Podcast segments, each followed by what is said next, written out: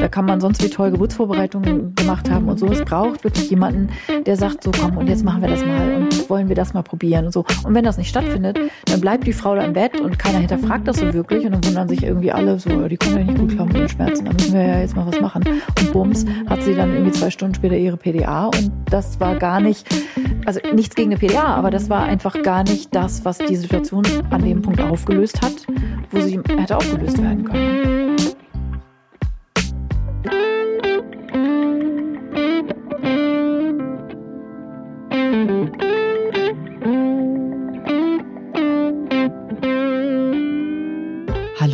Hebammsalon, der Podcast für deine Schwangerschaft und Babyzeit. Evidence-based und entertaining, Hebammen-Nähkästchen und Tacheles. Leichte Muse und Deep Talk. Und wir sind Sissy Rasche und Karin Dannhauer. Und bevor es losgeht im Hebammsalon, kommt jetzt ein bisschen Werbung.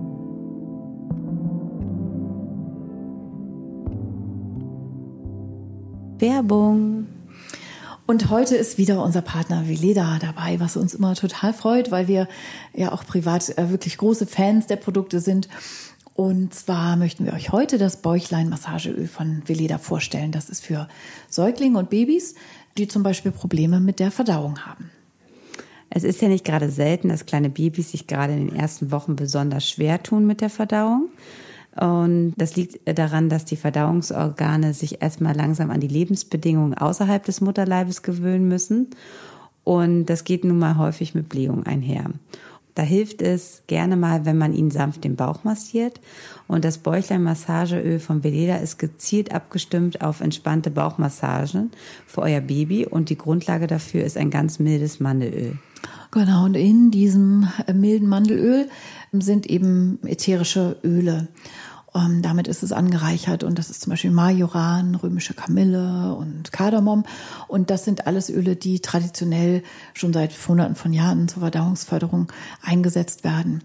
Und so eine Massage, die kann man dann gut in den Tagesablauf einbinden. Also manchmal gibt es ja auch bestimmte Tageszeiten, wo euer Baby mehr oder weniger damit zu tun hat und so ähm, Bauchweh vorbeugen. Und das kann ein festes Ritual sein, am Morgen oder am Abend. Und das ist natürlich auch super für die Eltern-Kind-Bindung, ne, dass man einfach so ritualisierte Tagesinhalte schafft. Und natürlich könnt ihr das Öl und die Massage auch anwenden, wenn euer Baby keine Probleme hat. Karin hat es ja gerade schon gesagt, es fördert einfach die Bindung. Ihr habt ein festes Ritual und es ist einfach schön, ähm, Babys zu massieren und sie genießen das auch wirklich sehr. Und alles dazu, wenn ihr vielleicht noch Inspiration braucht, wie ihr euer Baby am besten massiert, findet ihr in unseren Shownotes. Da gibt es auch einen Link zu einer Massage, wie die aussehen kann, dass ihr eine Anleitung an der Hand habt. Und ihr findet auch den Link direkt zum Produkt. Und jetzt ist unsere Werbung zu Ende.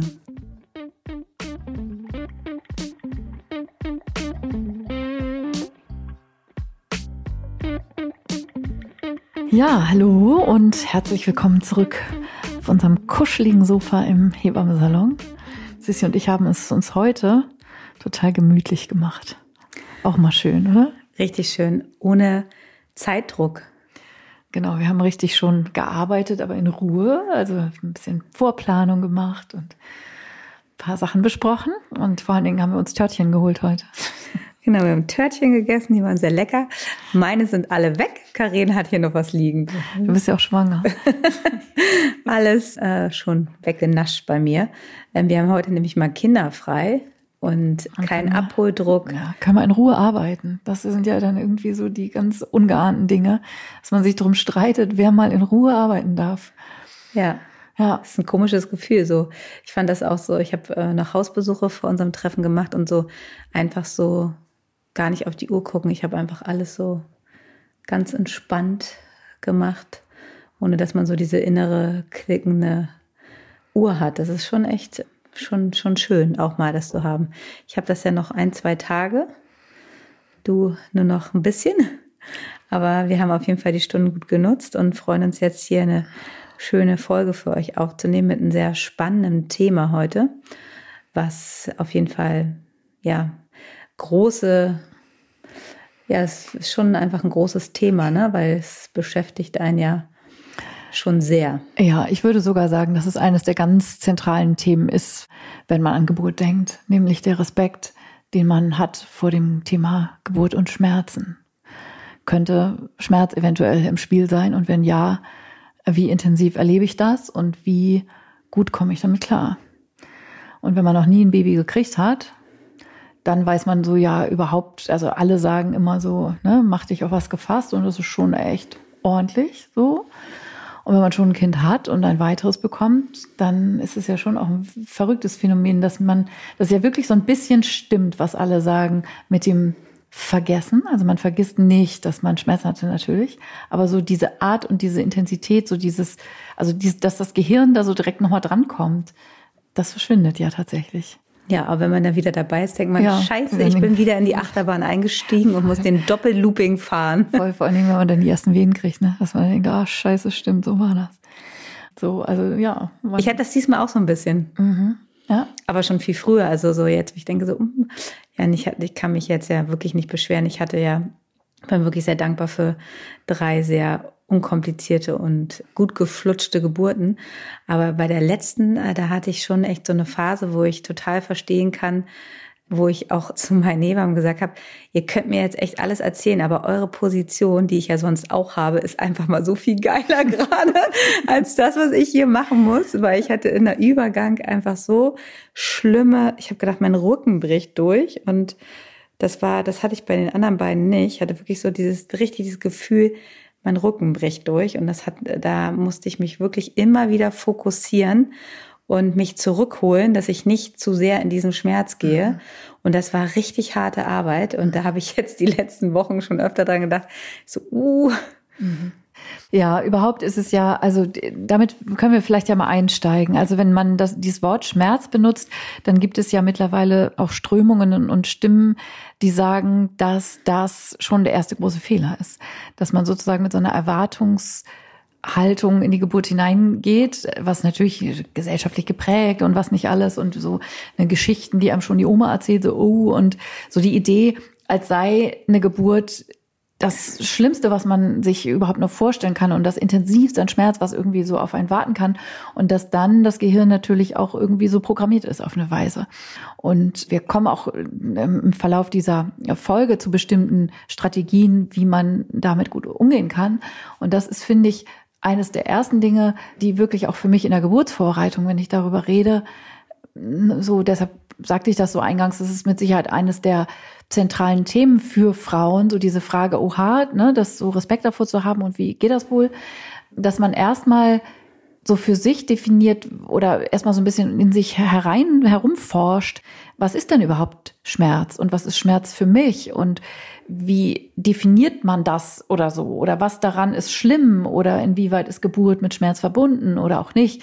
Das sind so eher so, so Meta-Gedanken, die aber total wichtig sind, weil es eben nicht um eine Kategorie Geburt sozusagen von schmerzhaft geht, sondern Geburt ist ja eben so viel mehr als das. Aber mit dem Thema Schmerz bekommen wir es in jedem Fall zu tun. Also ich finde ja zum Beispiel diesen Gedanken interessant, dass Schmerz ja letztendlich, wenn man so will, eine Bewertung ist. Also es ist ja, ist ja ein Wort für was. Und normalerweise im Leben ist Schmerz ja etwas, was die meisten Menschen nicht gerne empfinden und eher sozusagen, wenn man das jetzt mal ganz grob nur einteilt, in die eher unangenehmen Gefühle gehört. Für die meisten Menschen ist das so.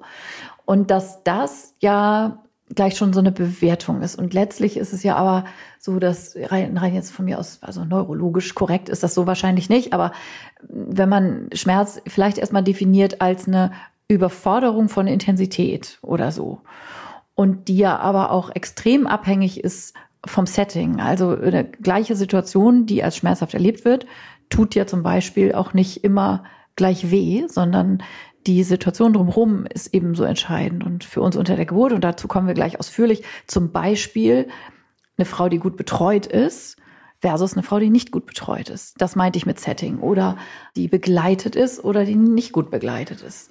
Ja, dann entsteht ja der Schmerz durch diese Ängste, die ja vielleicht einfach, dass die Frau alleine ist, dass sie nicht weiß, was passiert, ne?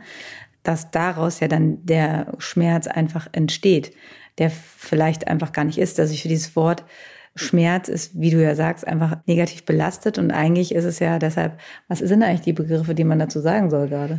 Ja, also beim, also speziell beim Hypnobirthing, was es ja mittlerweile auch in verschiedenen ähm, Schulen und Kategorien und ähm, sich auch voneinander abgrenzenden Strömungen gibt. Da wird ja viel auch davon gesprochen, dass das Wort Wehe schon fast. Das finde ich zum Beispiel gar nicht negativ. Ich, ich weiß nicht. Ich finde das Wort Wehe überhaupt nicht negativ und ich verbinde damit auch kein nichts Negatives. Man soll ja Welle sagen, also dass das alles in Wellen kommt. Aber natürlich so, wenn mir jetzt jemand von außen sagt, so, oh, der Geburtsschmerz, der ist schon echt heftig, das finde ich, das hört sich schon einfach krass an, so, ne? Also, dass eine Geburt ein sehr intensives Erlebnis ist und man da sehr an seine Grenzen geht. Aber ich finde halt, ähm, Geburt hat ganz viel damit zu tun, dass man sehr fokussiert ist.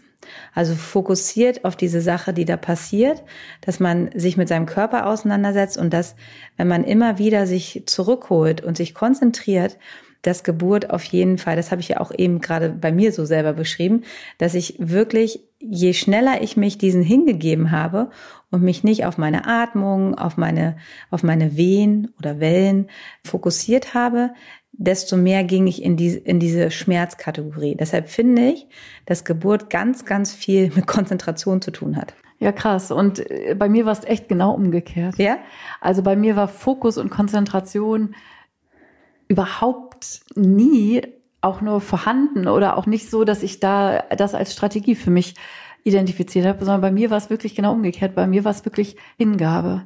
Also bei mir war es wirklich dieses Gefühl von, Abtauchen, Untertauchen und Auflösung oder sowas. Aber wenn du jetzt so eine Wehe hast, also die Wehe, also die, die Wehe kommt und man hat so, ich weiß nicht gar nicht, wie ich es beschreiben soll, man denkt so, wenn man schon von vornherein dann denkt, so scheiße, da kommt sie jetzt wieder und ich kann nicht mehr. Und das meine ich so mit diesem Konzentration. Ja. Aber wenn ich halt, und das lernt man ja auch sozusagen beim Hypnobörsen und bei diesen ganzen Atemtechniken, es gibt ja viele unterschiedliche Sachen, dass man das annimmt und man das ja dass man das ja braucht. Und wenn man dann halt in, in diese Welle, die dann kommt, wirklich wieder in die Konzentration geht, in seine Atmung, sich darauf fokussiert, dann finde ich, geht man nicht in den Schmerz. Und sobald man so dieses so, oh nee, nee, nee, nee, nee, ähm, dieses, dieses, diese Angst auch davon hat, wird ja. es halt einfach schlimmer. Deshalb finde ich einfach. Das ist ja nochmal was anderes. Das ist ja, also dieses, oh nee, oh Gott und äh, ach du liebe Zeit und jetzt kommt jetzt eine Wehe, oh nein, oh nein. Das ist für mich nochmal was Drittes. Das ist für mich so wirklich Abwehr und Abblocken. Also mhm. sich zu entscheiden, ich will das jetzt nicht oder so. Und da wäre mein umgekehrtes Ding, was ich mit Hingabe beschreibe, zu sagen, okay, dann mach halt mit mir, was du willst, du wehe. Mhm. Ich weiß, also das war vielleicht ein Punkt, den ich, ich glaube, wir meinen es ähnlich, bloß wir mhm. beschreiben es anders oder wir haben es anders gefühlt. Ja, weil die Hingabe dazu ist natürlich richtig, weil dann kann sich der Körper natürlich entspannen und kann sich öffnen und man muss schon bereit dafür sein, ne?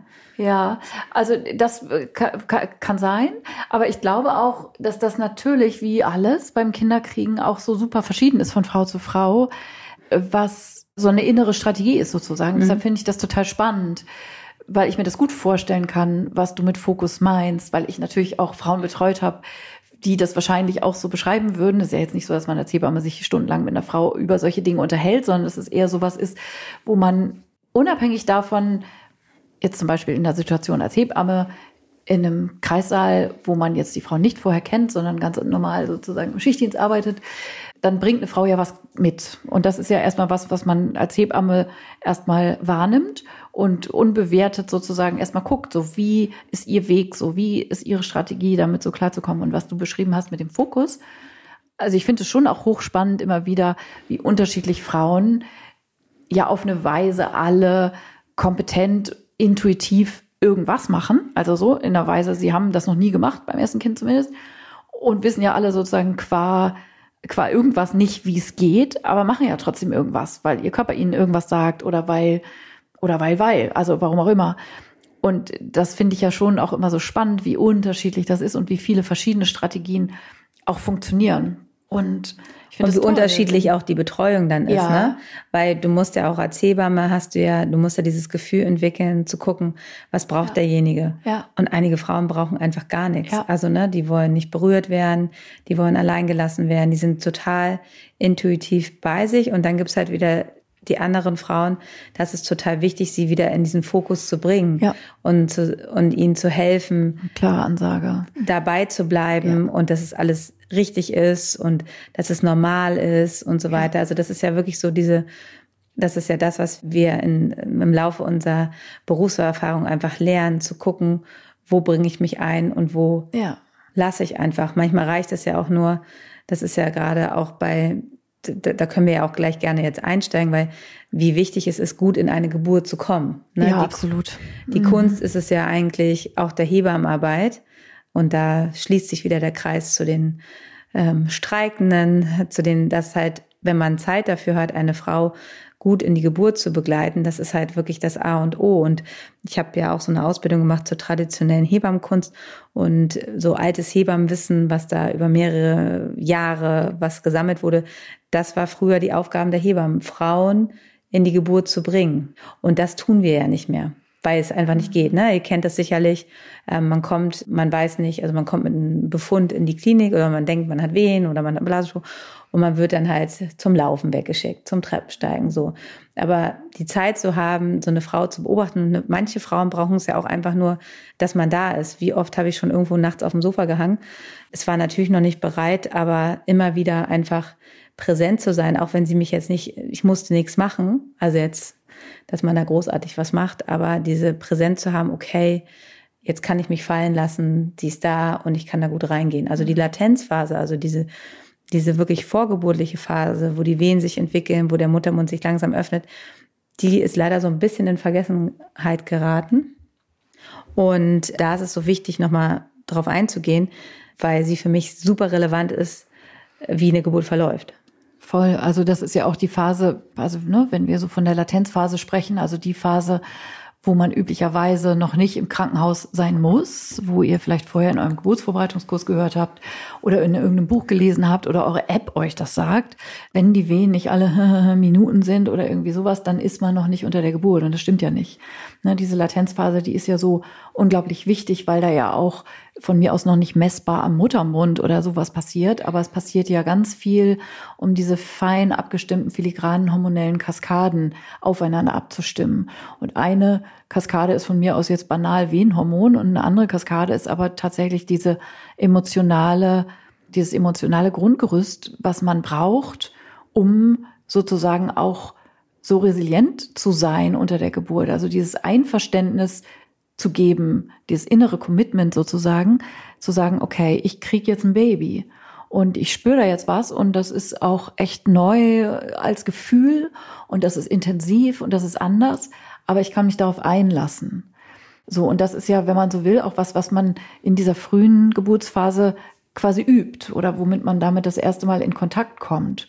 Und wenn man dann aber un begleitet ist und einfach erstmal mit diesem irritierten Gefühl so, oh Gott, ich kriege krieg jetzt wen, muss ich irgendwas machen und ruft im Krankenhaus an und fährt dann los und wird wieder nach Hause geschickt und äh, man kann das so gar nicht einordnen und dann ist das, was du so beschrieben hast, zum Beispiel bei einer Hebamme, die einen zu Hause anbetreut, was natürlich mal wieder die Luxusvariante ist, die man nur bei einer Hausgeburt hat, manchmal bei einer Beleggeburt, dass man da gar nicht so unter Lieferdruck gerät. So, es muss jetzt, man muss jetzt hier so einen drei Zentimeter Muttermund präsentieren, damit sozusagen das rechtfertigt, dass man jetzt die Wehen schon als schmerzhaft empfindet oder irgendwie so. Also es geht ja oft so miteinander einher, so diese Idee, das muss erst wehtun, damit das wirkt und so. Und das ist ja totaler Quatsch. Also es geht wirklich viel eher darum, um dieses innere Gefühl, sich einlassen zu können auf das, was da jetzt kommt, was auch an großer körperlicher Herausforderung da jetzt auf einen wartet und mit dieser Intensität einfach fein zu sein irgendwie. Also ich glaube, das ist eins der wichtigen, wenn man so will, ähm, Geheimnisse unter der Geburt, zu verstehen, dass Intensität dazugehört und dass die gut ist und wichtig ist und richtig ist. Das ist sozusagen per se anders als sonst im Leben. Ne? Wenn Schmerz ein Warnsignal ist im Sinne von, da ist irgendwas kaputt, das soll so nicht sein, ist das bei einer Geburt ja erstmal was ganz anderes. Ja, also bloß bei der Latenzphase sehe ich immer jetzt so gerade, wenn Frauen in dieser Latenzphase einfach gerade das nicht so haben, wie wir uns das jetzt wünschen, dass sie halt einfach schon super erschöpft in eine Geburt gehen. Ne? Weil das ist ja einfach, es gibt halt lange Latenzphasen und wenn man halt, ja. sind ja alle Körper unterschiedlich, da schon sehr intensiv spürt, aber diese Wehen natürlich noch nicht den Muttermund beeinflussen großartig, dass dann, dann wir diese Geschichten genau hören. Ja, es hat irgendwie drei Tage gedauert, ne? Mhm. Und da auch falsch gerechnet wird, wann, also unter der Geburt ist man ja sozusagen, naja, wenn man jetzt wirklich will, also wenn man das jetzt mal ganz genau hier definieren möchte, dass man ja sozusagen so ein Geburtsstart ab vier Zentimeter eigentlich erst dann zählt. zählt ne? Also und ich kann euch nur sagen, die ersten fünf Zentimeter sind wirklich die, die ja, schwersten. Manchmal drei Tage. Genau, ja. die sind wirklich die schwersten und das gilt halt auch wieder als betreuende Person, so dieses, dieses Aufklären, dass das einfach auch ganz normal sein kann, ne? Weil man dann ja auch schon sehr verzweifelt. Ja, oder auch so dieses Gefühl, also ich finde, es ist auch immer spannend, wie Frauen sich so selber beobachten oder ist es ja auch erstmal so ein Realitätsabgleich. Also man hat ja jetzt neun Monate lang war man schwanger und hat sich ja, also man kann sich ja nichts wirklich vorstellen, was in Empfindungsrahmen sich bewegt und so. Aber man hat ja immer sich innerlich wahrscheinlich schon hin und wieder gefragt, so, wie ist das dann wohl? Und dann beginnt die Geburt und sie beginnt irgendwie auf eine Weise, dass man dann ja erstmal so interessiert, aha, okay, so ist das dann wohl. Das ist das, was die alle meinen vorher so. Und dann, aha, stimmt, das ist echt so ein bisschen regelschmerzartig oder ne, man wacht da auf nachts und es ist noch nichts Halbes und nichts Ganzes und so. Dann beobachtet man sich ja dann erstmal selber. Und ich glaube, dieses Beobachten, also so dieses Hineinkommen in dieses wirkliche Vertrauen und in dieses Gefühl so, so soll das sein und so darf das sein, dass es auch echt teilweise dann gestört wird durch, keine Ahnung, lass mal schnell eine App installieren, dass die uns sagt, ich klicke hier mal drauf, wenn ich was merke und ich klicke nochmal drauf, wenn ich nichts mehr merke und die macht da irgendein Diagramm draus oder I don't know. Sissi, du hast mir neulich per WhatsApp einen Screenshot geschickt von so einer App, ähm, weil es da genauso drum ging, ne, fraglicher Geburtsbeginn. Und ich habe sie nicht verstanden. Und Sissi hat irgendwie so tausend Zahlen und Zeiten und so. Also Sissi mir geschickt, hier Karin, kannst, kannst du da irgendwas drauf sehen? Da habe ich gesagt, Sissi, ruf sie an und wenn sie noch reden kann und nicht ihr Mann ans Telefon geht, dann ist sie wahrscheinlich noch nicht unter der Geburt. Also so, dass wir, äh, da kommt man sich ja dann immer, also nicht, dass nicht so moderne Gadgets, ey, ich habe 27 Millionen Apps auf meinem Handy, die ich irgendwie mehr oder weniger benutze. Aber ich stelle sie immer gleich aus. Also ich also so, also ne, das vielleicht an der Stelle, das ist meistens führt es dazu, dass der Kopf angeknipst wird, die Neokortex, und man dann versucht in irgendwas Excel-Tabellenartiges da irgendwie Sachen zu rastern, die sich so nicht rastern lassen. Und es ist viel wichtiger ist, dass eine Frau also es wird ja häufig auch so als tranceähnlicher Zustand beschrieben. Also das ist das, was ich meine mit Hormonkaskade, die das ja auch macht, dass ihr da hineinkommt in so eine Geburtstrance und da ist alles total Wumpe. Da ne, eine Frau, die da ist, wenn man der da mit einer App irgendwie vor der Nase rumfuchtelt, dann sagt die, geh weg mit dem Scheiß. Ich bin hier, ich bin hier bei mir. So, und das sind dann irgendwie jetzt, ne, natürlich das ist ja so schlaue den, Tipps und so. Das ist wie mit dem Wehen auf dem CTG, das liebe ich ja. auch immer. Ja. Wenn die Frauen vom Gynäkologen oder Gynäkologin kommen und sagen, ja, ich hatte Wehen auf dem CTG. Das war schon ganz große Hügel. Und dann habe ich gesagt, ja, und hast du die gemerkt? Nee. Naja, das ist ja gut. Also so, ne, dieses, dass, dass wir auch diesen Fokus darauf legen, diese App oder dieser Zettel. Und dann sage ich halt auch immer, dass ich sehe, wenn du eine Wehe hast und ich spüre das und ich beobachte dich und ich gucke, wie du atmest. Dafür brauche ich jetzt nicht Verhalten, die, ja, klar. Ja, nicht die Kontrolle. Und ich hatte halt Karin einfach nur angehalten, weil ich diese, diese, diese Zahlen nicht verstanden habe, wie das aufgebaut war, das Diagramm. Und dann musste ich kurz sagen, also ich bin einfach zu doof, um diese App zu verstehen. Aber ich gucke mir das jetzt mal in Real an und ähm, ja. Ich habe sie auch nicht verstanden. Ja? Wir haben uns das dann, naja, wir haben uns das dann ja. gemeinsam da irgendwie. Äh, es war auch Fehlalarm. Genau. es war ein Fehlalarm. Äh, vielleicht könnte man das damit zusammenfassen. Wenn ihr noch in der Lage seid, eure, eure Hebamme eine, einen Screenshot von einer App zu schicken mit der Frage, geht's los oder geht's nicht los, dann wahrscheinlich nicht. Mhm. Also wenn die Männer einen anrufen, wird man auf jeden Fall immer schon mal hellhöriger. Aber ich lasse mir auch gerne immer einen vorwehen am Telefon. Ja, na klar, dass man so, zumindest mal zehn Minuten miteinander ja, telefoniert. Und wenn in diesen zehn Minuten nichts passiert, ist das auch ein Signal. Ja, genau. ähm, und wenn die Frau dann irgendwann den Hörer aus der Hand gibt und sagt, oh, ich kann gerade, so, mhm. ist dann immer gut. Ja. ja. Ach ja, es ist, es ist, es ist auf jeden Fall immer wieder ähm, wirklich kann alles anders kommen als also ich habe mir meine meine Geburts mein Geburtsbeginn auch total anders vorgestellt als er dann letztendlich war jedenfalls beim ersten Kind da hatte ich ganz andere Erwartungen ähm, da habe ich gedacht ich komme das wird langsam losgehen ich mache dann noch tausend Sachen und bei mich hat es eher überrumpelt und es war ja gleich von Anfang an super intensiv 100, ja. Ne? Also so, so unterschiedlich sind Geburtsbeginne, also ja. von äh, Geburtsbeginn, der sich wirklich ganz langsam aufbaut und dann wirklich so immer peu à peu kommt bis zu Frauen, die es einfach von 0 auf 100 erwischt und da ist überhaupt nichts mit Pause und ich back noch einen Kuchen oder ich mache noch sonst was. Ne? Also ja. es ist wirklich, es ist sehr, sehr, sehr unterschiedlich und individuell und da muss man dann halt immer gucken, was braucht die Frau, wie kann man ihr helfen und wie kann man sie unterstützen und da sind wir halt bei unserem Thema wo wir jetzt auch mal so ein bisschen einsteigen ähm, wollen, Schmerzmittel unter der Geburt und was kann man tun, sozusagen, um es für euch angenehmer zu machen, um euch vielleicht auch Entscheidungsprozesse ähm, zu geben. Letztendlich finde ich immer ganz, ganz wichtig, dass man mit einem offenen Herzen und einem offenen Kopf in eine Geburt gehen sollte und sich nicht vorher den größtmöglichen Plan äh, machen sollte, welche Schmerzmittel ich auf jeden mhm. Fall alle haben will. Oder auch auf gar keinen Fall. Auf gar keinen will. Fall. Und da gibt's beide Seiten. Da gibt's die Menschen, die sagen, ähm, ich möchte auf jeden Fall eine PDA und ohne PDA mache ich das nicht, die dann aber wunderbar klarkommen. Und dann die andere Va Variante, die sich dann total dagegen wehrt, wenn sie einfach merken, weil jetzt, wir werden noch über andere Schmerzmittel reden, aber ähm, eine PDA kann manchmal einfach auch ein totales Geschenk unter der Geburt sein und sollte ähm, einfach bewusst und wirklich gut gewählt sein. Aber dieses Dogma, was man dann so hat, gerade bei Frauen, die vielleicht auch eine Hausgeburt planen oder eine außerklinische Geburt und sich total darauf festgelegt haben, ich habe Hypnobirthing gemacht, ich habe mich total gut vorbereitet und trotzdem überrollt euch eure Geburt total, dann ist das auf jeden Fall total okay. Und ich habe immer das Gefühl, dass man dann, dass viele Frauen immer denken, jetzt habe ich versagt oder ich habe es nicht richtig gemacht und so. Manchmal ist es halt so und dann ist es halt auch wirklich gut, dass wir diese, diese Möglichkeiten heutzutage haben. Ne? Ja. Und dann sollte man sich dafür nicht einfach dafür bestrafen, dass man äh, so ungefähr, man hat nicht geschafft, man hat versagt. Also deshalb glaube ich in beide Richtungen, in die eine Richtung, die sehr dafür ist für Schmerzmittel und warum dieser Spruch beim Zahnarzt hat man auch keine Schmerzen, ist überhaupt nicht vergleichbar mit einem Geburtsschmerz. Oder man möchte ähm, auf jeden Fall alles ohne Schmerzmittel machen. Ich glaube, man sollte sehr offen sein und einfach sich trotzdem natürlich gut vorbereiten. Aber ja, keiner von uns wusste vor uns, weder Karin noch ich, wie wir reagieren würden, wie unser Körper reagiert und was das mit uns macht, auch wenn wir eine ganz bestimmte Vorstellung hatten.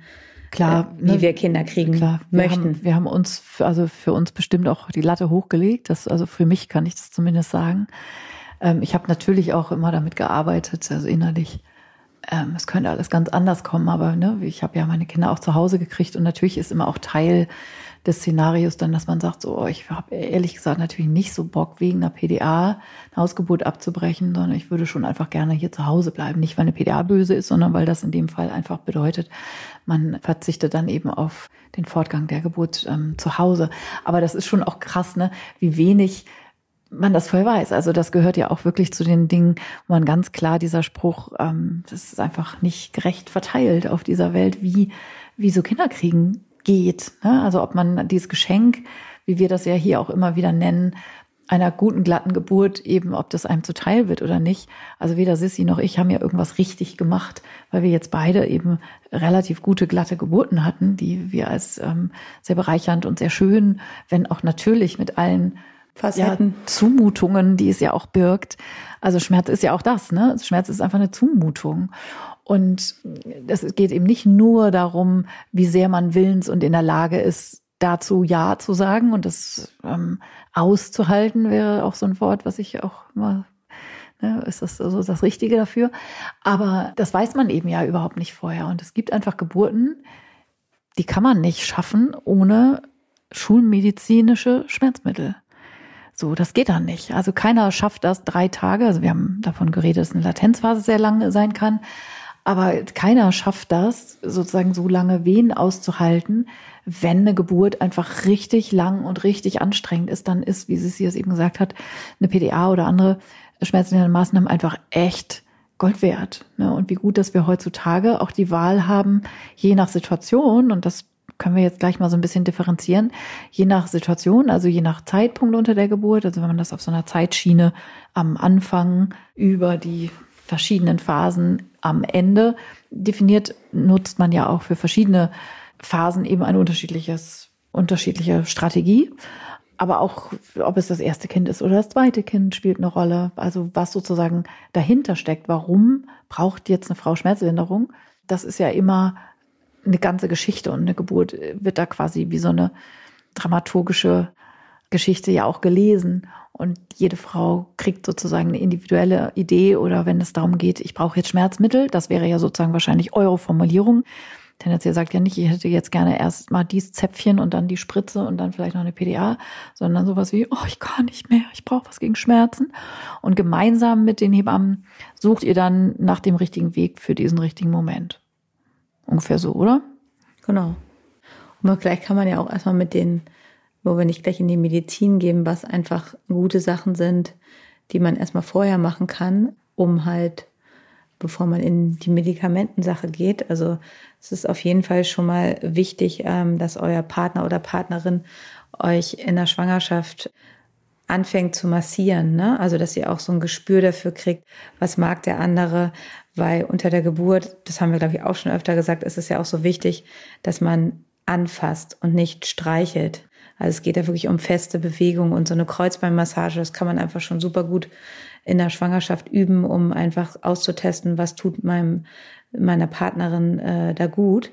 Und Massagen unter der Geburt sind einfach toll. Voll.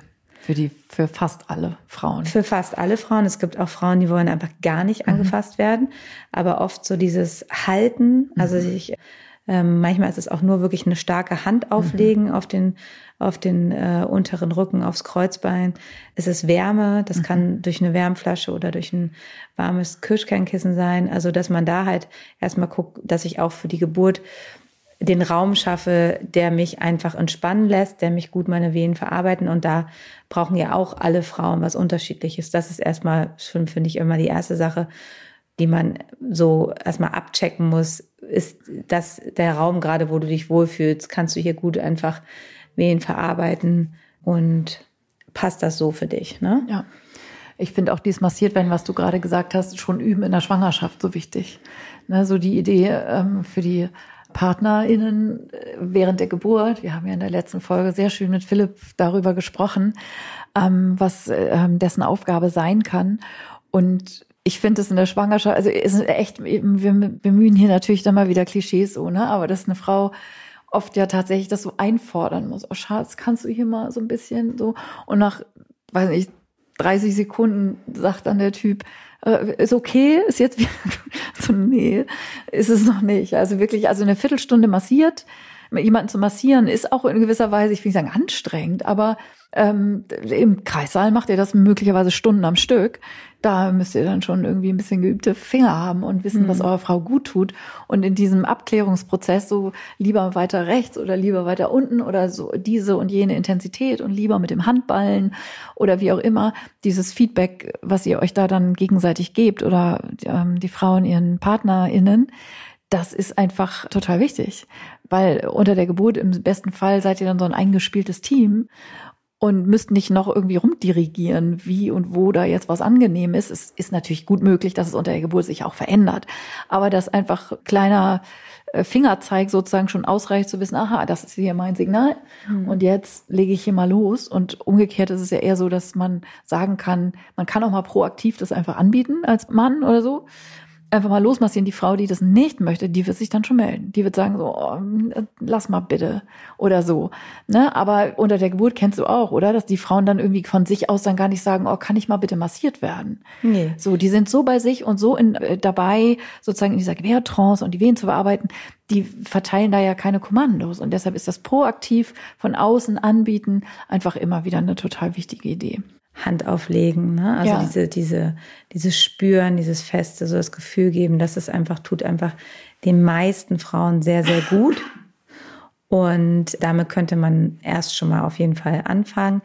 Des Weiteren ist natürlich auch immer, das hört ihr immer, ist das Element Wasser einfach was ganz, ganz Schönes auch zu Beginn, weil die Wärme, nicht nur durch Wärmflasche und Wärmekissen, hilft vielen Frauen, sondern einfach in, in die Badewanne zu steigen, ist halt einfach, die Muskeln entspannen sich. Ne?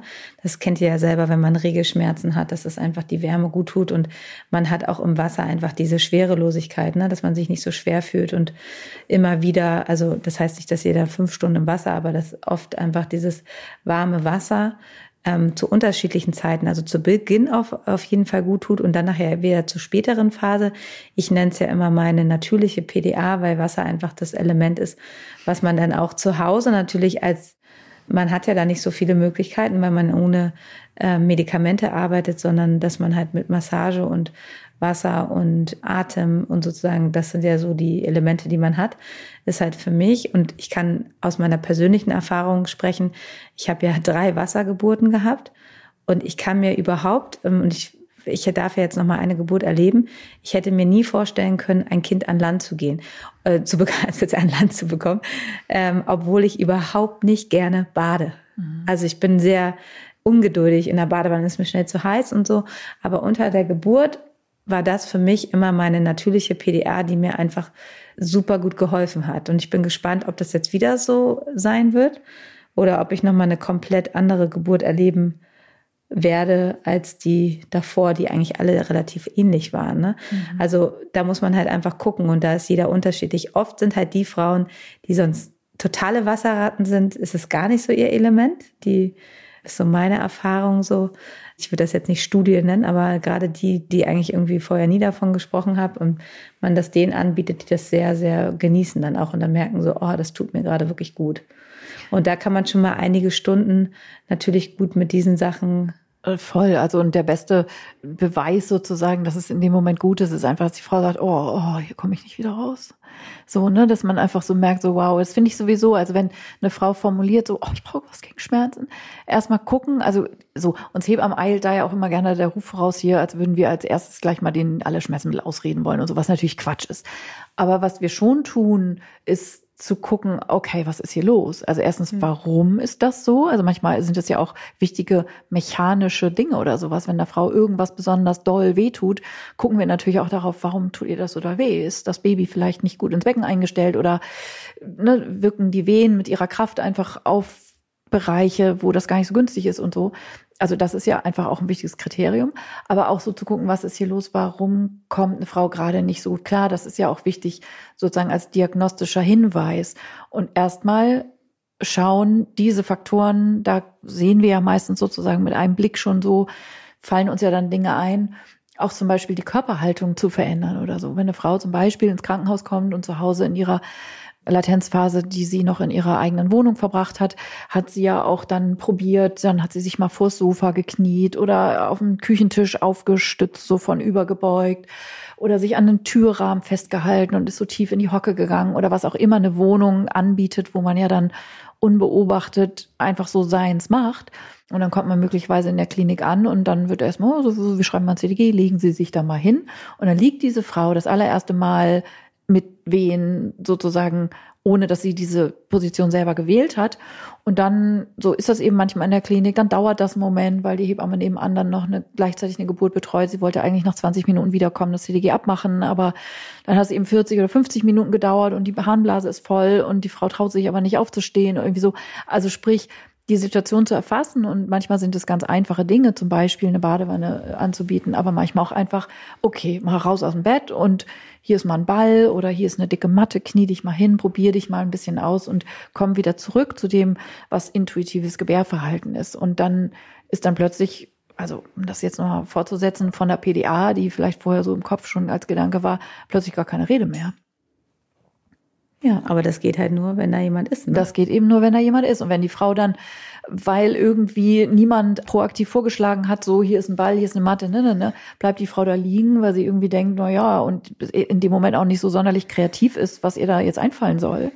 Da kann man sonst wie toll Geburtsvorbereitungen gemacht haben und so. Es braucht wirklich jemanden, der sagt, so komm und jetzt machen wir das mal und wollen wir das mal probieren und so. Und wenn das nicht stattfindet, dann bleibt die Frau da im Bett und keiner hinterfragt das so wirklich und dann wundern sich irgendwie alle so, die kommen ja nicht gut klar mit ihren Schmerzen, da müssen wir ja jetzt mal was machen. Und bums, hat sie dann irgendwie zwei Stunden später ihre PDA und das war gar nicht, also nichts gegen eine PDA, aber das war einfach gar nicht das, was die Situation an dem Punkt aufgelöst hat wo sie hätte aufgelöst werden können. Ja, aber wenn man mal ehrlich ist, das ist ja das Problem, was wir gerade haben, dass die PDA ähm, in der jetzigen Zeit, die wir gerade vorfinden, die Betreuung ersetzt.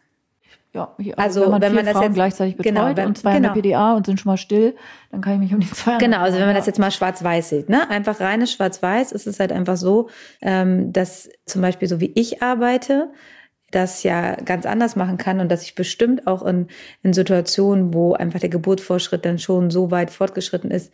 Und natürlich kann ich diesen Punkt verstehen, da könnte man eine PDA nehmen. Also kann ich auch total verstehen, weil ich selber an diesen Punkten, dass ich eben, wenn ich selber unter wen bin, immer denke so, ah, okay, jetzt ist der Punkt, wo dann meine betreuenden Frauen zu mir sagen, ah, Sissy, jetzt ja. hätte ich gerne PDA. Also da denke ich immer ganz oft, also als wenn ich schon 20 Kinder geboren hätte, aber ja. bei meinen letzten drei Geburten habe ich da immer gedacht, ah, okay, das ist jetzt immer der Punkt, ja. wo sie dann zu mir sagen. Und da ist es ja dann einfach so wichtig, dass die, die Dame da sitzt. Ähm, also, dass ich sitze und sage so, hey, Und ich hab, muss, kann euch eine witzige Geschichte, dass ich meine beiden Hebammen, ich meine, ich hatte ja nun wirklich das Glück, ich auch zwei Hebammen neben mir sitzen hatte, dann mich anlächelten und sagen so, alles ist gut, Sissy, alles ist ganz normal und mich massiert haben und so. dann habe ich nur in einer Wehenpause zu euch gesagt, ich liebe einfach auch auf der Seite da zu sitzen, wie ihr das macht. Wenn ich das machen darf, es ist was anderes, als wenn man dabei ist. Voll. So, ne? Das ist ja, man Klar, ne, wenn man immer so ja schön selber die Sätze sagen und man dann sagt so nice try. so, nichts ist gut.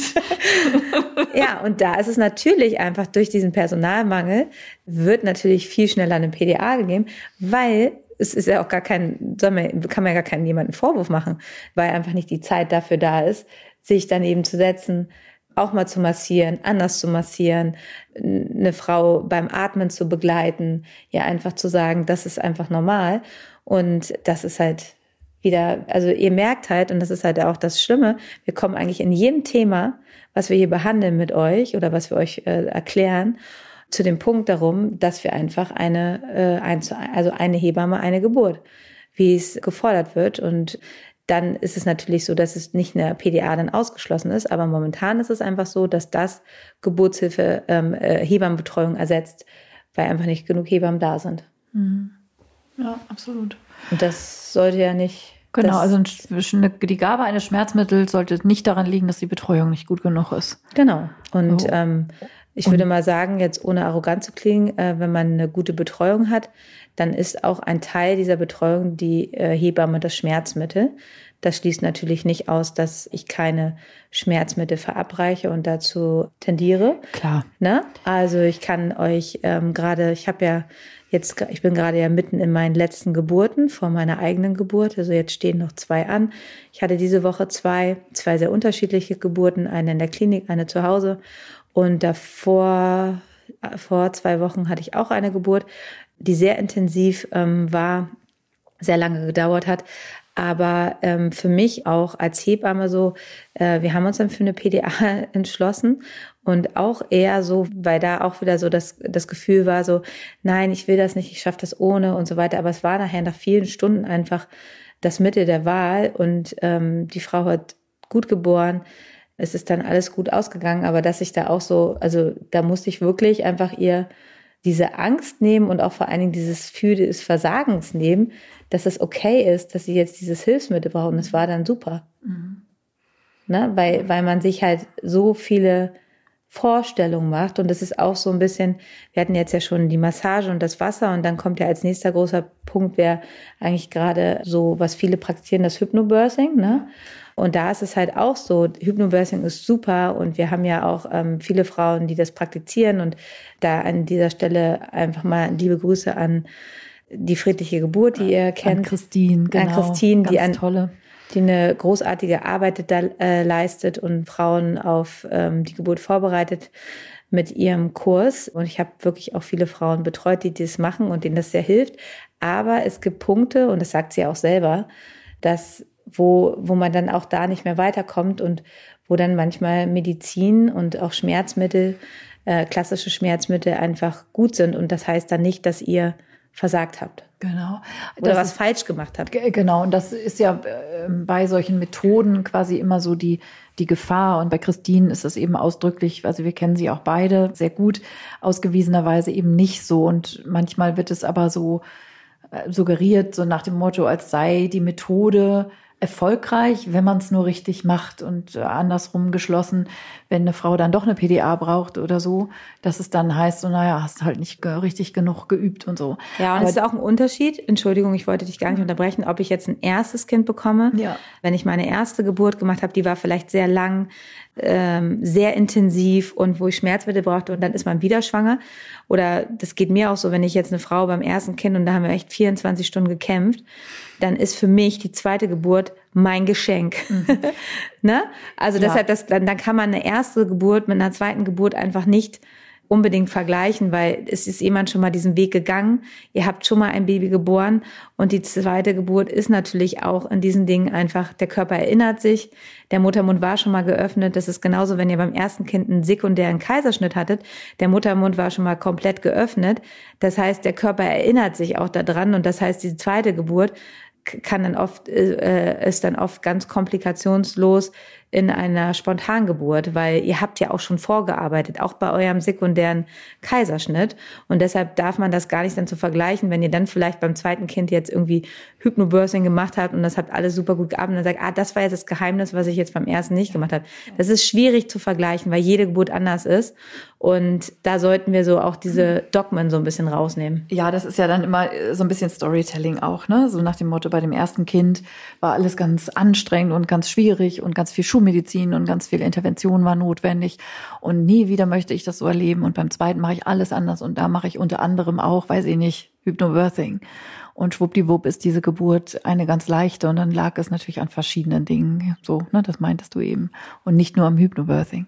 Ja, ähm, in, im Kontext Mindset, also das ist so ein Wort, was ich total furchtbar finde, aber so heißt das wohl heutzutage da würde das ja alles mit reinspielen. Was ich auch interessant finde, da gibt es auch Untersuchungen zu, dass auch sozusagen das Mindset der Hebamme eine Rolle spielt. Also nicht nur, wie gestresst ist die und wie viele Geburten muss sie gleichzeitig betreuen oder wie viele Dienste hat sie jetzt am Stück irgendwie schon hinter sich und so, sondern auch die individuelle, der Umgang von Schmerz mit Schmerzmitteln von der Hebamme hat einen Einfluss darauf, wie sie sozusagen auch die Frauen betreut. Und da kennen du und ich natürlich auch so, ne, unsere Kolleginnen sozusagen. Also, ne, wenn man dann so sagt, so, es gibt verschiedene Typen Hebamme. Es gibt ja schon die Kolleginnen, die einfach auch sagen, wieso bei mir kriegt jede Frau eine PDA? Die ja. Man muss doch heutzutage nicht mehr leiden. Was soll das denn? Und die ist immer mit Zahnschmerzen vergleichen. So, ja, oder mit, also die einfach, also was ja auch total in Ordnung ist, aber was sozusagen natürlich auch einen Einfluss darauf hat, wie ihr dann als Frauen, die sozusagen dann auf der anderen Seite stehen, begleitet werden im Umgang mit Schmerz. Also wenn ihr bei einer Kollegin landet, die sozusagen von sich aus, ohne dass ihr da irgendwas mit, mit zu tun habt, eine eher hohe PDA-Quote hat, dann werdet ihr, also das ist ja bei vielen Sachen so, ne? das ist immer so ein bisschen ketzerisch, wenn man sagt, oh, du kriegst tendenziell in der Lieblingsposition der Hebamme dein Kind und nicht in der Oh Gott, darf man das jetzt? Aber ja, so, das hat halt einen Einfluss. Also die Hebamme und die Art und Weise, wie sie Geburt begleitet und Geburt versteht und ähm, in welches ähm, ja, Setting sie das setzt, auch für sich innerlich so, das hat natürlich auch einen Einfluss darauf, wie ihr begleitet werdet. Auf jeden Fall. Und natürlich ist dieses, dieses Begleiten dadurch, wenn die Arbeitsbelastung so hoch ist, ist natürlich, ja, da, ne, also wenn die Stress ist der erste Empathiekiller, so. Ne, dass man dann halt einfach auch nicht mehr diesen, ja. diesen langen Atem hat und da dieses, ach, jetzt machen wir noch mal einmal hier im Kreis tanzen und, also wenn man das jetzt mal so ganz, das ist natürlich klar. Genauso ist es wie, also ich bin halt ein totaler Wassergeburtsfan mhm. und äh, für mich müsste in jedem Kreis einfach eine Badewanne stehen. Ich verstehe nicht, warum es das nicht gibt. Was ist da so ein Riesenakt? Äh, in den meisten Kreissälen, da gibt es irgendwie sechs Kreissäle und eine Wanne. Mhm. Ne, also die, die Option zu haben, am liebsten habe ich ja immer schon gesagt, ja, dann müssen die Frauen ihren eigenen Pool mitbringen, damit man diese Option überhaupt hat. Weil es kann ja auch nicht sein, dass, dass man das dann nicht ausprobieren kann. Und das ist dann natürlich irgendwie, wenn man jetzt im ja. Krankenhaus landet. Zu Hause könnt ihr euch natürlich immer einen Pool aufbauen. In jedem Geburtshaus gibt es in jedem Gebärraum immer eine Badewanne. Mhm. Aber das ist natürlich doof, wenn diese Option nicht da ist. Und äh, Karin und Sissy erzählen jetzt hier schön, ja, probiert ja. mal Wasser. Aber dann ist da leider kein Wasser. Ja. Ist natürlich, wissen wir selber, ist doof. Deshalb, ich bin immer die Erste, die am Kreis erklingt und sagt, ich hätte gern, bei uns ist der Kreiser 1, in dem ich arbeite. Ich habe, das wissen die immer schon, wenn ich komme, dass ich immer diesen einfach nur diese Option haben will, dass ich halt einfach Wasser habe, um halt unterschiedliche Sachen zu probieren. Und das sollte einfach in 2021 ja kein Problem mehr sein. Ne? Ja, das, ja, und das, wenn man dann auf den Infoabenden irgendwie fragt, machen Sie denn auch Wassergebunden? Ja, ist klar. Äh, viel wichtiger ist die Frage äh, sozusagen nach dem Badewannenschlüssel, also ja. wie viele Kreissäle, auf wie viel, äh, ne, wie viele Badewannen, auf wie viele Kreissäle oder wie viele Frauen so da sich in ihre Schlange einreihen. Mhm. Weil klar, wenn da eine Frau schon dümpelt in der Wanne und die da erstmal die nächsten vier Stunden nicht wieder rauskommt und zwei sind schon vor euch dran, dann könnt ihr das für eure Geburt dann nämlich knicken. Dann ist dann einfach keine Badewanne da. Und das ist tatsächlich rein so aus baulichen Gründen irgendwie echt ein Problem, dass in den meisten großen Kliniken natürlich nicht ausreichend Badewannen. Ja, das Problem liegt daran, dass die Hebammen wenig bei der Kreissahlgestaltung mitreden dürfen. Klar. Und das machen dann was, das irgendwie, will jetzt nicht wieder hier diskriminierend wirken, aber es machen dann halt einfach andere Personen, die nicht in der Geburtshilfe arbeiten. Wir haben zum Beispiel bei uns irgendwie so zwei so eine komischen Räder stehen, wie die heißen. Oma, ja, Rad. Die stehen, niemand, die, niemand nutzt dieses Teil. Es niemand steht jemals, echt. Es steht nur in der, es ist Platz. Ja. Es ist Platz, der nicht genutzt wird. Und ich finde es, ich, also, dass man das nicht rausschmeißt. Also ich meine, wenn ich jetzt zum Beispiel irgendwie eine Hockergeburt oder so, da brauche ich einen Hocker und eine Matte. Und der passt in den Schrank. Ja, und da brauche ich keinen so ein, ja, so, ein, so, ein, so ein Rad, das müsst ihr euch vorstellen, das ist so ein bisschen so wie beim, beim Kunsttoren, wo die Leute in so, Rad. Ja, ja. so drin sind. Mhm. Und da soll man sich dann reinsetzen und festhalten. Also wie gesagt, es steht nur rum und dafür aber irgendwie drei Badewannen haben. Also das wäre halt einfach das viel sinnvoller. Aber super aus auf dem Klinikflyer ich finde es einfach nur schrecklich. Und man kann im Bett ja auch so, Euro. so viele Positionen machen, indem man halt diese breiten Betten hat, die man auch jetzt hoch und runter fahren kann, wo ich einen Vierfüßler machen kann, wo ich, also wo die Frau sich auch reinhocken kann. Also das ist irgendwie für mich funktional. Aber so eine Räder da reinzustellen, wo man echt nicht weiß, wohin damit, ist, ja, ist klar. Da war irgendwie der Vertreter da und hat dem Krankenhausdirektor dann irgendwie das vollmundig da irgendwie erzählt. Also wenn jemand in diesem in diesem Rad geboren hat, der soll sich bitte melden. Ja, ja. genau. Also ich habe noch keine Geburt damit gemacht. Ja, und so Matten und sowas, also so wirklich Basics, das finde ich ja irgendwie immer sowieso denn unterschätzteste Geburtsmöbel quasi im Fußboden, dass man einfach da irgendwie, ne, dass die Frauen sich vernünftig hinknien können, da viel flexibler sind und nicht mehr Bett, Bett reinklettern, Bett rausklettern und so, sondern dass man einfach irgendwie flexibel ist. Genau, und all diese Dinge, die sind so viel wichtiger für den Umgang mit Schmerz als letztlich die drei bis fünf Punkte, die wir dann gleich noch aufzählen, was es natürlich ähm, an pharmakologischen ähm, Möglichkeiten gibt, Geburtsschmerzen zu lindern, wenn sie eine Intensität überschreiten, die ihr nicht aushalten könnt oder aushalten wollt, weil das ist natürlich immer eure Entscheidung. Wir fangen mit dem weniger, äh, wir fangen äh, unten an und wir steigern uns, uns mal so ein bisschen nach oben. Wir hangeln uns nach oben. Ne? Also kennen wir beide so, was macht man? Also das ist auch ein, auch ein Mittel, was einfach gerade gut in der auch Latenzphase ist. Ne? Buscopan nennen wir jetzt, der Buscopan-Zäpfchen lieben, liebt man als Hebamme, weil das oft einfach eine Entspannung reinbringt. Das ist ein Zäpfchen, was man äh, verabreichen kann. Es gibt das auch zugesetzt noch manchmal mit Paracetamol, das ist dann Buscopan Plus und das hilft einfach vielen Frauen gerade im, im Beginn, zu Beginn der Geburt, sich so ein bisschen zu entspannen. Und wenn man das halt rektal verabreicht und dann noch mit Wasser kombiniert, das ist eigentlich immer so ein ganz guter, ja, ganz guter, ja, ganz guter Weg, wo man oft eine gut, dass sich der Muttermund öffnet. Genau, das ist so die Arzneimittelgruppe der sogenannten Spasmolytika, also krampflösende ja. Medikamente. Mhm. Und die wirken eben besonders gut in der frühen Phase der Geburt, wo sozusagen so dieses erstmal weich werden und auflösen, mhm. sozusagen, wenn das erstmal so in Gang kommen muss. Und das kann man gesagt, intravenös so, geben, aber auch gerne als äh, Zäpfchen. Ja, das finde genau die Verabreichungsform. Klar, es gibt immer alles auch als Ampulle, was man dann irgendwie spritzen kann in Muskel oder intravenös oder sonst wie, aber es wirkt nicht besser, bloß weil das in der schlauen Spritze daherkommt. Das sieht ja dann immer gleich eindrucksvoll aus oder so, sondern kommt ganz banal ein Zäpfchen im Popo. Das sollte man vielleicht nochmal dazu erwähnen. Ich habe auch schon bei einer vaginalen Untersuchung dann danach dann das Zäpfchen da wieder rausgefischt. Also es kommt in Po. Vaginal kann man es auch, also es geht auch, aber es löst sich viel besser im Rektum auf und da wird es dann auch sehr schnell in die Blutbahn resorbiert. Also die, die, der Wirkeintritt, wann landet das sozusagen wirklich im Körper und fängt an zu wirken, ist bei Zäpfchen einfach sehr schnell, weil die Schleimhaut am Enddarm eben sehr aufnahmefähig ist. Ja, dann erinnert, ab in die Wanne oder sowas. Ne? Genau, ne? da erinnert, mich man sich, da erinnert man sich ein bisschen an seine Kindheit, wenn man mal ein Zäpfchen bekommen hat. Ne? Ja, das stimmt. Als Erwachsener sind Zäpfchen ja relativ selten verabreicht. Das ist dann auch erstmal ein komisches Gefühl, äh, echt, in Po. Kann die Hebamme machen, könnt ihr aber auch selber machen, wie, ihr, wie ihr wollt. Machen.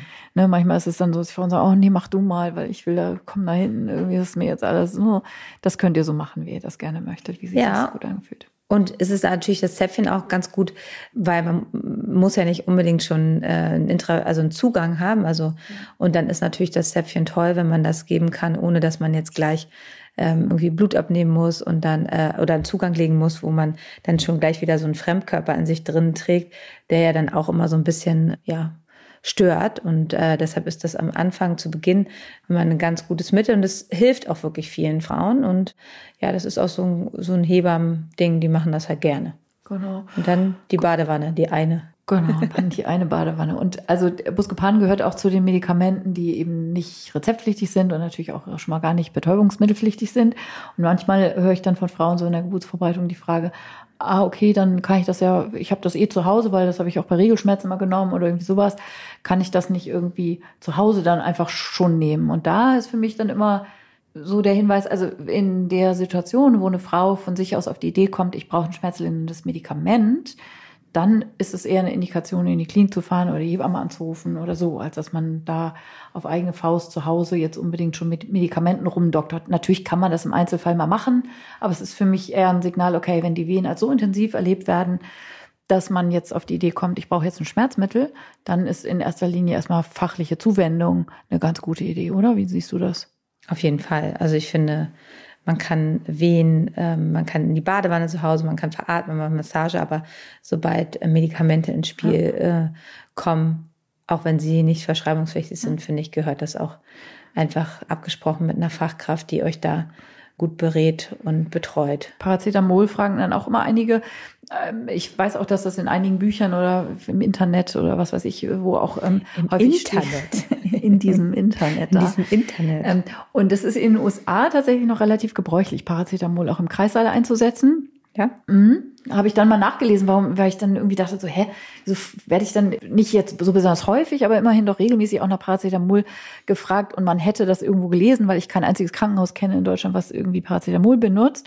Also oral wirklich, ne, als ganz normale Kopfschmerz, also als äh, ganz normales, äh, schlichtes äh, Schmerzmittel und es ist in Deutschland nicht gebräuchlich unter der Geburt. Oral gibt man sowieso relativ wenig, weil die Frauen ja so viel kotzen zu Beginn der Geburt. Ne? Also, und das ist dann einfach auch dann schwierig zu dosieren. Also angenommen, eine Frau hat gerade was bekommen, also irgendwas anderes, was man sich ja auch oral vor, es gibt ja auch oral zu verabreichende Spasmolytika. Aber dann nach einer Stunde oder so spuckt die dann und dann weiß man nicht so richtig, hm, jetzt nochmal was nachgeben, ist auch doof, weil ein bisschen ist schon aufgenommen und dann ist das einfach so kompliziert, das ist das eine. Und das zweite ist, dass oral auch die Aufnahme in den Körper eben meistens sehr lange dauert. Also eine Ibuprofen zum Beispiel, also was kein geeignetes Medikament ist natürlich unter der Geburt. Aber jetzt mal bei Kopfschmerzen kennt ja jeder, wenn man eine Ibu nimmt, dann dauert das locker eine Dreiviertelstunde oder so, bis das dann mal so langsam anflutet. Und das kann ich euch sagen, unter der Geburt, wenn ihr Wehenschmerzen habt und diese Linderung braucht, dann wollt ihr echt keine Dreiviertelstunde mehr darauf warten. Und Zäpfchen fangen nach zehn Minuten an zu wirken. Das ist dann immer relativ fix. Was haben wir auf unserer Liste noch? Als nächstes ist dann sozusagen die Arzneimittelkategorie, nachdem wir eben die Spasmolytika hatten, sind das dann als nächstes die Opiate. Die sind verschreibungspflichtig. Und teilweise auch BTM-pflichtig, nicht alle, aber genau. Also sprich, das ist schon mal richtig Stoff. Stoff. So, das hat man nicht zu Hause rumliegen und das hat man üblicherweise auch sonst im Leben meistens noch nicht so oft gekriegt. Hoffentlich so, ne? Also nach Operationen zum Beispiel ist, sind Opiate relativ häufig. Da gibt man Ich habe noch andere. keins gekriegt in meinem Leben. Das noch nie in der, ich habe auch das letzte, also das erste Mal, Fuß, ne? als ich meinen Fahrradunfall hatte, da habe ich ja richtig, also auch ähm, andere Sachen gekriegt, wo ich auch vorher gedacht, oh Gott, Ketanes, ich will keine Ketanes-Narkose. Ich in der Notaufnahme, ne? Alter, ist das geil. das, also das ist wirklich das erste Mal in meinem Leben, dass ich im Krankenhaus war und auch noch dann gleich äh, so diverse Medikamente irgendwie äh, zu mir genommen, also verabreicht gekriegt habe. So, und das ist schon, also so, so ähm, Schmerzlinderung ist schon, also ja, naja, also auch unter der Geburt ist das ja so, wenn man echt Schmerzen hat und dann kriegt man was und dann ist alles danach easy. Alter, ist das geil. Ne? Also ich habe auch irgendwas, dass der Schmerz weggeht. Ich habe auch, wenn ich mal sowas brauchen sollte, habe ich eine Anästhesistin bei uns im Haus. Ich grüße Sie herzlich. Frau Dr. Welfle ist meine Göttin. Ähm, wenn das Fentanyl aus. Wenn, nee, also wenn ich mal irgendwie, ich finde, die macht das so großartig, die macht so eine tolle Schmerztherapie. Ich habe mit ihr schon viele Patienten gemeinsam behandelt, auch bei Komplikationen danach und so weiter, der weiß ich, der vertraue ich, was sie mir da reinfällt. Aber bis jetzt, ich klopfe auf Holz hier auf deinen schönen Tisch, braucht ich es Gott sei Dank noch nicht. Deshalb ähm, wäre jetzt meine Frage an dich. Also wir kommen jetzt zu den Opiaten und in der Geburtshilfe ist da Meptid ähm, in den meisten Häusern das Mittel der Wahl. Also es ist auch das Mittel, was Karen aus ihrem Krankenhaus kennt, wo sie gearbeitet hat, viele Jahre und was auch in meinem Kreis, wo ich natürlich aktuell noch bin, verabreicht wird, ähm, genommen wird. Und ich muss dir ganz ehrlich sagen, wenn man das halt noch nicht selber genommen hat, ne, also dieses Gefühl, ich finde ja immer, dass, also erstmal muss man da auch sehr vorsichtig sein. Also es ist so, gibt ja, wie gesagt, viele Hebammen, die, die sind da immer, die, das ist so eher, ich bin mit Meptid immer sehr vorsichtig, weil ich finde immer, das macht einen schon ganz schön, da taut die ganz schön oben. Also Opiate, ne, ja. die, die können schon was. Also ja. deshalb nimmt man die ja auch. Also sie sollen ja auch was können, nämlich im besten Sinn die Schmerzen lindern. Aber Opiate sind ja zentral wirksame Medikamente. Die wirken sozusagen im Gehirn auf das mhm. Schmerzzentrum und haben so eine zentral dämpfende Wirkung. Ja. Und wenn du so sagst, ne, das haut einen um, dann meint es eben dieses zentral dämpfende. Und das ist auch echt von Frau zu Frau total verschieden. Einige sind dann schon richtig weggehauen. So Einige sind auch high. Genau, das ist also, im besten Fall nicht nur so, weggehauen. Also es ist ein angenehmer Ja, die erzählt mir dann was von Elefanten und was weiß ich und Ja, weil Metit ja. Meptid, also wenn wir jetzt, also Meptid, so heißt der Handelsname von diesem einen Opiat, was in der Kreislaufsituation sehr häufig verwendet wird. Früher gab es auch noch andere Opiate, also was man auch immer noch kennt, so Nubain oder Dolantin oder ja, sowas. Das, das, ne, das, das sind so eher die Oldschool-Opiate, die viele das Kolleginnen nimmt man dann, gar nicht wenn mehr Meptid, oft hat man bei Meptid, also wir hatten auch eine Zeit lang, das war glaube ich so vom Dreivierteljahr oder so, da gab es kein Meptid mehr. Mhm, das ist und dann sind wir wieder auf Dollar, das ja. ist dann auf dann dann war wieder Dolantin, also und jetzt ist das, das wieder, ne, also das war Meptid wirklich heiß ge, da waren wir ganz sparsam. Ja, ja, ja, ja, das gibt's immer mal wieder. Kenne ich auch schon noch vor 15 Jahren oder so gab's das auch immer mal wieder. Gab ein halbes Jahr lang kein Meptid oder sowas. Das sind dann immer so die Medikamente. Es ist auch ein Opiat, was nur in der Geburtshilfe verwendet wird und nirgendwo sonst. Und anders als, weißt was ich, also Dibidolor zum Beispiel, ein ganz klassisches Opiat, was in der ganzen postoperativen also ne, wenn man so aus der Narkose aufwacht und so, ah, ah, ah, irgendwas tut dann weh, was da operiert wurde oder so, werden die Leute immer mit, mit Dipi weggehauen. Das hat dann auch zusätzlich noch eine sedative Wirkung, die will man ja im Kreißsaal gar nicht. Nee. Also das fragt, fragt uns da jetzt bitte nicht nach pharmakologischen Details, wo genau sich diese verschiedenen Opiate, welches C-Atom da irgendwo anders abzweigt oder so, keine Ahnung.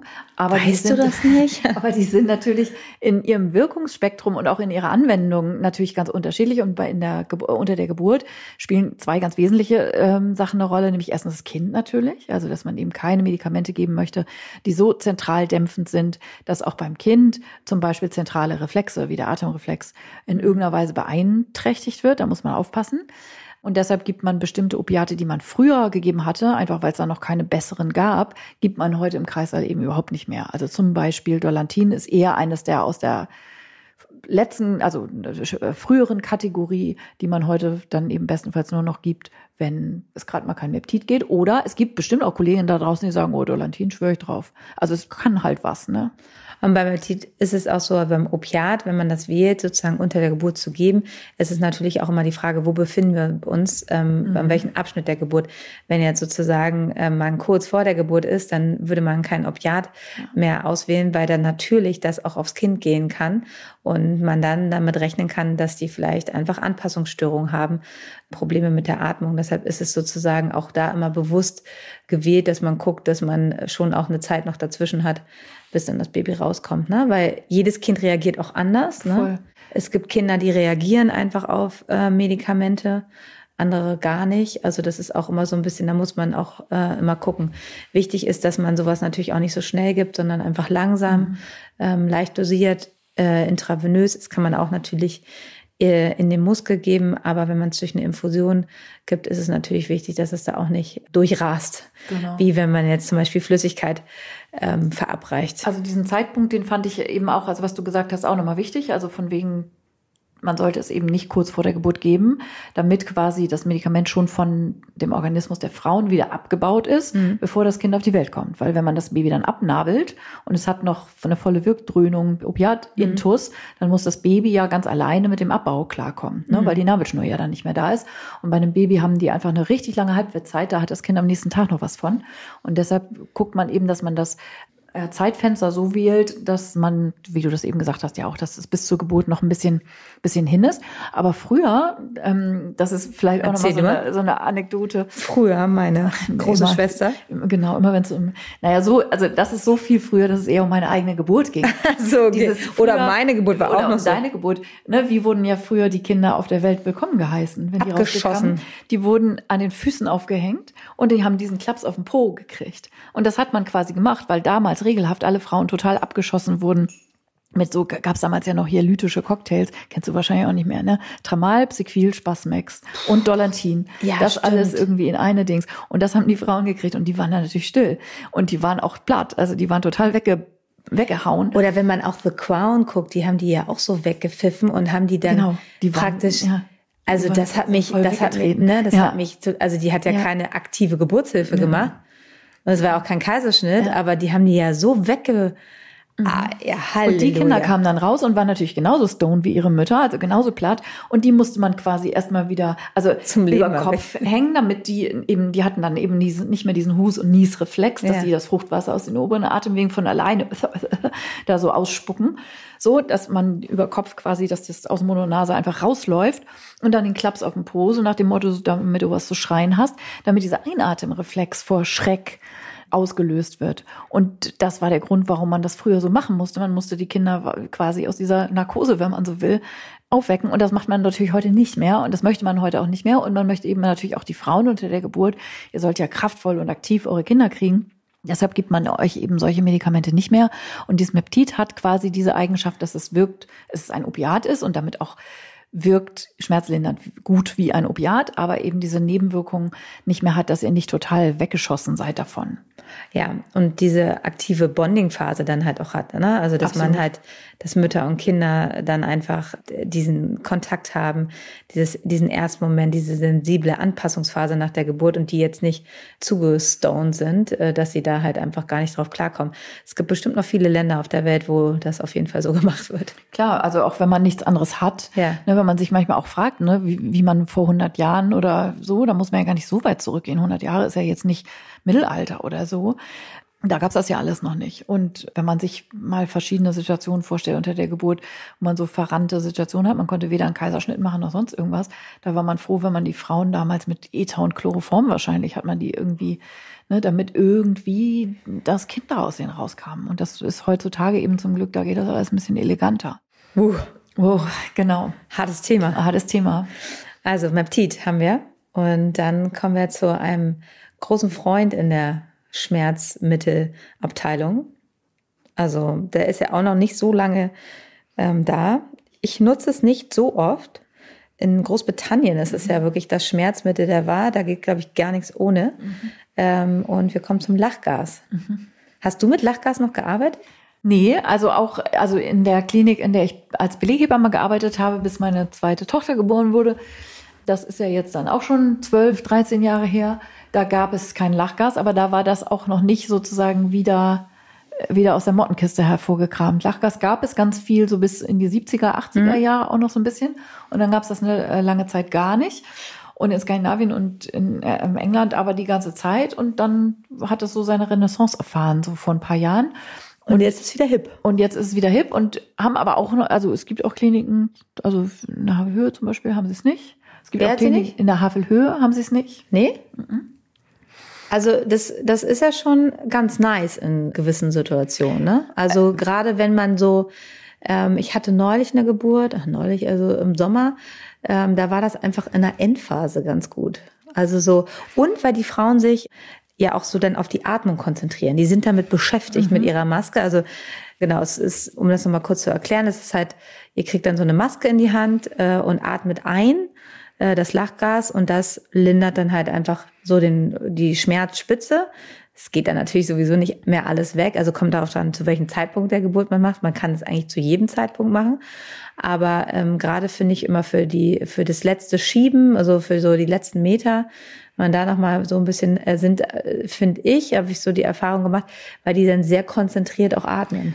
Ja, also ich finde verschiedene Sachen daran spannend am Lachgas. Erstens, es landet sofort im Körper und ist sofort wieder weg. Das heißt, man kann das ziemlich gut auf den Punkt dosieren und man kann das selbst dosieren. Also ihr habt so ein bisschen unter Kontrolle, wann, also ihr habt so eine Maske mit so einem Schläuchlein und das geht dann da zu dieser Flasche mit dem ganzen Gebamsel da, dass da nicht so viel, nicht so wenig rauskommt und so. Und ihr schnappt euch, wenn man so will, zu Beginn der Wehe, schnappt ihr euch diese Maske und beginnt da sozusagen zu atmen. Ja.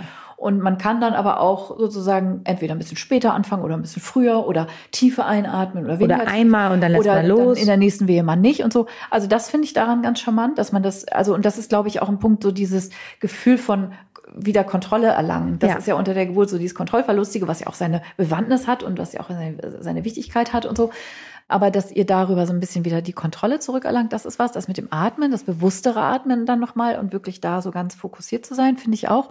Und dass man das dann eben zu verschiedenen Zeitpunkten der Geburt einsetzen kann und wieder auch einen Weg zurückfindet. Also ja. dann, dass man mal eine Stunde mit Lachgas und dann aber es auch wieder weglässt. Das ist ja bei so Dingen wie bei einer PDA zum Beispiel, die, zu der wir gleich kommen, ja eben nicht so. Da ist es sozusagen, jetzt macht man eine PDA und dann hat man die zumindest. Die muss man auch nicht mal gleich aufdosieren, dazu kommen wir gleich. Aber es ist so ein bisschen flexibler einzusetzen. Und, und man kann es, wie du so schön erklärst, selber dosieren. Ne? Ja. Ne? Also ich habe die Kontrolle darüber, wie viel ich nehme. Ja. Ich habe keine Infusion, die reinläuft. Ja. Klar, eine Infusion kann man abstellen, aber ja. ich kann einfach frei mich bewegen und sage, jetzt mache ich eine Wehe so und die andere Wehe, Wehe mache ich mit Lachse. Und es hat eine, auch eine gute Bewegungsfreiheit. Ne? Man hat diese Maske, die, die kann man mit einer Hand aufsetzen, aber trotzdem kann ich mich, bin ich so verkabelt. Mhm. Ne? Genau. Also im besten Fall muss man ja noch nicht mal eine Infusion oder so haben, ja. sondern man hat nur diese Maske und kann sich halt frei bewegen. Also Bewegungsfreiheit ist ja auch immer noch ein großes Thema. Je mehr Sachen man halt hat durch ja. äh, so ist, ist ja auch ist man ja auch in seiner Bewegung eingeschränkt. Ja, genau, ist ein bisschen flexibler und nicht so ein Aufriss wie zum Beispiel bei einer PDA. Also dann, dann kommt ein Cis, dann muss man die erstmal legen und alles äh, steril machen und so. Genau. Und es füllt, finde ich, eine sinnvolle Lücke, wo wir dann ja vielleicht als Übergang zu einer PDA und Unterscheidungsmerkmal gleich noch kommen. Bei einer PDA ist es ja so ein bisschen so, dass es einen Moment gibt, also eben kein Schalter, der umgelegt wird, wo man eben sagt, aha, eine PDA, dafür ist es jetzt tatsächlich schon ein bisschen zu spät. Ja, aber wenn wir ehrlich sind, eigentlich ist es nie zu spät. Es ist nie, natürlich nicht, aber es gibt eine Situation, wo du irgendwie sagst, wo die Frau in der Situation, wie du das eben für dich geschildert hast, ich will jetzt eine PDA, so, dass man sagen kann, ah, nee, die können wir jetzt nicht mehr machen. Und um Frauen dann nicht komplett im Regen stehen zu lassen, ja, wenn sie ja. einfach in dieser Übergangsphase sind und so, dann kann man ihnen sagen, PDA ist jetzt keine gute Idee. Nicht, weil es zu spät ist, sondern weil die Geburt jetzt so eine Dynamik hat, die wir uns durch die PDA jetzt nicht da rein mit äh, Vollgas sozusagen auf die Bremse treten wollen, sondern wir können ihr was anbieten, was sozusagen so ein bisschen über diese Klippe Übergangsphase, wo man so total overwhelmed ist von diesen ganzen intensiven Gefühlen und oh Gott und ich schaffe das nicht und ich wie soll ich hier jemals ein Kind kriegen? diese Lücke so ein bisschen zu füllen mit einem Angebot für die Frauen. Hier hast du was, das wirkt auch was, ist auch was Richtiges so und nicht nur kein Gummibärchen. Äh, Gummibärchen. Ich hätte jetzt fast ein homöopathisches Globuli gesagt. äh, so, was auch natürlich absolut seine, Berechtig äh, seine Berechtigung hat, vor allen Dingen im Kreißsaal, wie ich persönlich finde. Aber dass man der wirklich was anbieten kann, was ihr hilft, sozusagen, um über diese Klippe zu kommen. Und man dann sagt so, okay, einmal noch mal so ein bisschen runterkommen und so ein bisschen zu sich kommen und schmerzgelindert sein, um dann kraftvoll aktiv für die letzte Phase der Geburt dann da einzusteigen. Finde ich super erklärt, weil es genau, genau das ist es halt einfach, weil wenn, wenn da eine Frau einfach mit sieben, acht, neun Zentimetern hat wunderbare Wehen, die einfach so effektiv sind und ihr kommt schon in dieses Gefühl, dass das Baby ähm, rausgeschoben werden will. Also ihr habt einfach schon das Gefühl, der Druck ist auf dem Darm, mein Po, man denkt dann, oh Gott, mein Baby Baby kommt aus dem Po, ne? dieses Gefühl will man, äh, oder diese Dynamik, wie Karin das eben gesagt hat, will man ja nicht durch eine PDA, die dann erstmal wieder alles total lame macht, weghaben. Und da ist es einfach geil, dann zu sagen, also entweder sagt man so, das machen wir jetzt und die Frauen sind dann so hoch motiviert, dass man ihnen sagt, oder die, sie spüren selber schon mal den Kopf, dass sie sagen, okay, das schaffe ich jetzt. Ich brauche generell gar nichts mehr. Oder man hat einfach die Alternative, hey, du kriegst jetzt hier eine schöne Maske und dann äh, atmest du mal tief ein und dann schaffen wir das auch so. Ne? Ja. Und zum Schluss haben wir natürlich die Krone der Schöpfung. Würde ein Anästhesist jetzt sagen. Ja, das ist so ein. Ja, der Anästhesist ist ja immer genervt, wenn er, äh, die würden ja am liebsten immer schon eher kommen, ne? Ja, zumindest wollen sie nicht nachts um drei kommen. Ja. Aber nun gut. Und fragen sich vielleicht, also ich meine, das ist ja auch immer spannend, die verschiedenen Berufsfelder, die im Kreißsaal sich ne, äh, begegnen. Geburtshilfe im Sinne von Gynäkologie, also Ärzte, Ärztinnen und die Anästhesistinnen und die Hebammen, wir haben ja immer so ein, so ein bisschen unterschiedlichen Blick auf die gleiche Sache und jeder hat natürlich seinen gefärbten Blick. Und ein Anästhesist irgendwie sagt so, hä, was sei die bescheuert, warum machen wir eine schöne, schicke, elegante PLA, dann muss überhaupt nichts wehtun. Und so, das ist ja auch ein Ansatz, aber das ist sozusagen, unser Hebammenansatz ist ja eben auch der, dass wir sagen, ja, aber es greift auch ganz schön ein in so eine Geburt, so eine PDA. Es ist eben nicht nur, dass die Schmerzen gelindert werden, sondern eine PDA mischt sich wirklich relevant ein in das ganze Geburt Geburtsgeschehen. Ja, und wenn eine Geburt einfach super läuft, ja, also das heißt, ihr habt tolle Wehen, die einfach euer Muttermund öffnen, die euer Kind weiter ins Becken schieben, die einfach richtig, richtig gut sind, dann ist das einfach so aus Hebammensicht, ne, äh, mit einer PDA, kann das einfach auch in eine ganz andere Richtung geben. Und da ist es einfach immer schade, ähm, wenn man dann nicht irgendwie noch mal ein paar andere Sachen versucht, um euch einfach am Ball zu halten und ihr merkt, wie toll euer Körper eigentlich gemeinsam mit euch arbeitet. Ganz anders ist es, wenn man wirklich einfach auf so einen Punkt kommt, erstmal, es geht gar nicht weiter. Also es ist wirklich so, dass, äh, dass man über Stunden äh, richtige Wehen hat, aber der Muttermund nicht aufgeht und eine Frau gar nicht in die Entspannung kommt, sondern immer mehr in eine Anspannung, mehr in den Schmerz reingeht und wirklich alles sich verkrampft im Körper, dann ist eine PDA einfach oft ein so toller Segen, dass man erstmal wieder wirklich alles auf Null setzt Ne? Wo man einfach dann einfach merkt, so jetzt kannst du noch mal eine Stunde schlafen. Wir stellen die erstmal so ein, dass du dich kurz erholen kannst und dann gehen wir wieder in die aktive Geburtsarbeit. Dann kann man die auch runterstellen, dass es halt nicht mehr so ist. Aber ähm, das ist immer wirklich ein Abwägen und ein gemeinsames Entscheiden mit der Geburtshelfer, die dann wirklich äh, genau erklären, was kann die uns jetzt gerade bringen.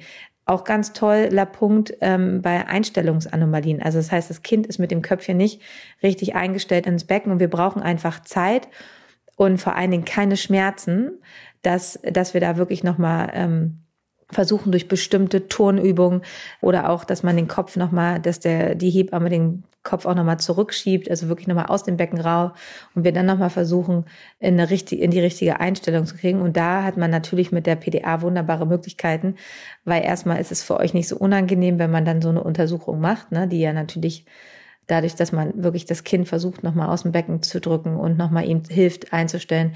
Das ist schon mal toll. Deshalb ist es wirklich ein, ein sehr differenziertes Abwägen und man kann nicht von vornherein sagen, dass für jede Frau unter der Geburt die PDA ein Segen ist. Genau. Und genau diese Situation, die du geschildert hast, die äh, werfen auch nochmal ein anderes Licht auf eine PDA. Also zu einem wirklich guten Moment eingesetzte PDA, so wie du das eben beschrieben hast, ist nicht nur schmerzlindernd, sondern ist auch wirklich wenn man so will, ein therapeutisches Mittel, um eine vaginale Geburt noch ermög ja. ähm, zu ermöglichen. Also wenn es so festgefahren ist, ne, was du eben typischerweise beschrieben hast, ihr seid schon total platt und der Muttermund ist immer noch nicht ganz auf und ihr kaut da auf euren sieben, acht, neun Zentimetern rum und es dauert alles Oder ewig. auf zwei. Oder auf zwei, ganz am Anfang schon, Geburten, die sozusagen schon so mit Karacho losgehen, häufig auch nach einer Geburtseinleitung zum Beispiel. Ja. Dass die Wehen so doll sind gleich von Beginn an und ihr überhaupt nicht in die Geburt reinkommt, weil ihr so da ist dann eine PDA Gold wert, weil es häufig so Situationen sind, wo man sagt, eigentlich das Baby fühlt sich nicht riesig an. Hier ist auch Platz, wenn man eine Frau vaginal untersucht. Ähm, so eigentlich so, aber wir, eins brauchen wir jetzt, wir brauchen jetzt Zeit wir brauchen jetzt Geduld und Spucke. Und wenn man einer Frau nach, weiß ich nicht, 28 Stunden Geburtsarbeit sagt, oh, wir, das, wir warten jetzt noch mal ein paar Stunden ab, dann sagt die einem natürlich irgendwann, ja Leute, macht das alleine, aber nicht mit mir. So, ne, dass man einfach da dann sagen kann, wie du so eine Reset-Taste, so, dass man einfach dann nochmal sagt, okay, wir bringen hier erstmal Ruhe rein. Und die Frau wird gut schmerzgelindert, damit sie überhaupt wieder bereit und in der Lage ist, irgendwas auszuhalten und Geduld zu haben und so. Und dass man dann nochmal diese Maßnahmen, die du eben beschrieben hast, dann in aller Ruhe die, und die Zeit, die es dafür dann braucht, dass man das dann irgendwie machen kann und dann gehen einfach ein paar Stunden ins Land und siehe da, das Baby stellt sich ein ins Becken, kommt langsam tiefer und kann dann echt noch vaginal geboren werden. Und die Alternative zu dem Zeitpunkt vorher wäre einfach gewesen, Leute, wir müssen das hier abbrechen, die Frau kann nicht mehr, wir müssen jetzt in OP fahren und einen Kaiserschnitt machen. So, und manchmal kann das diese Klippe dann noch ganz gut umschiffen, ähm, um da einfach Ruhe reinzubringen. Und ich finde auch, dass es manchmal einfach so ist, dass Frauen so angespannt sind, weil sie ist so, ich kann es gar nicht beschreiben, aber so vom Körper, wirklich jeder Muskel, weil sie so eine gewisse Vorstellung haben. Und da kannst du massieren, was du willst, oder auch mit ihnen arbeiten, was du willst.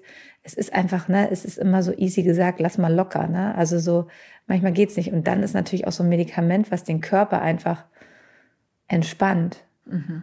Und dann geht auf einmal der Muttermund, der ist dann zwei Zentimeter in einer Stunde auf vollständig, wo du denkst so, Halleluja. Ja, wie so ein Knoten, der ja. dann so und, aufgeht, ja. Und dann ist es dann immer so, wo, ähm, wo dann diese Geburtsarbeit wieder Spaß macht und dann auch gemeinsam mit der Frau. Und jetzt stellen wir sie vielleicht auch einfach aus. Ne? Das mhm. wirkt die ja trotzdem noch nach aber dann halt wieder dieses Gefühl zu kriegen, ein Kind zu gebären, weil das ist manchmal halt sehr schwierig mit einer PDA, dass wenn, wenn die zu gut sitzt, dass äh, Frauen einfach nicht wissen, ne, wo man hinschieben muss. Also wo, wo ist hier dieser Druck? Ne? Und da immer so auch diese Balance zu haben und die Absprache mit den Anästhesisten, wie können wir die, die Dosierung machen? Ne? Das ist halt so, ich finde, das, das macht auch eine gut, also das ist eine gute Zusammenarbeit mit der Anästhesie auch aus, dass man da viel in Kontakt ist und sagt so hier und dann vielleicht wirklich auch ähm, mit der Frau kommuniziert, wir stellen die jetzt aus, damit du einfach dieses Gefühl von Kraft zum Schieben hast. Ne? Weil wenn das einfach, wenn man nichts spürt, wie soll man ein Baby rausschieben, wenn man das auch noch nie gemacht hat? Ne? Genau. Da weiß man gar nicht, wo man hinschieben soll. Genau, also eine PDA PDA ist ja, wenn man so will, also eine Betäubung, ja, also auch eine Narkoseform im Gegensatz zu allem anderen, was wir vorher aufgezählt haben.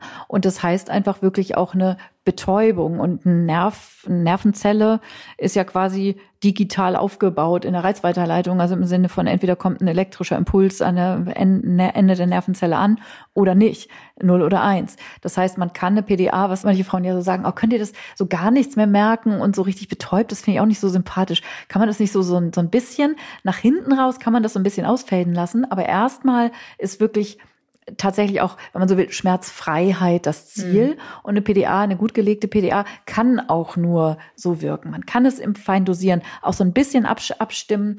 Aber die Idee ist tatsächlich erstmal, das wirklich zu unterbrechen. Und das am Ende der Geburt, wenn ihr eben dann wieder aktiv und die Reflexe ja auch vor allen Dingen mhm. wieder da sein sollen, ne? diese Presswehen, dieser Fetus Ejection Reflex, also wirklich dieses, dieses geht auf und ihr helft mit Kraft mit. Das kann man eben nicht, wenn das alles betäubt ist. Das ist so wie, als würdet ihr versuchen, mit den Ohren zu wackeln.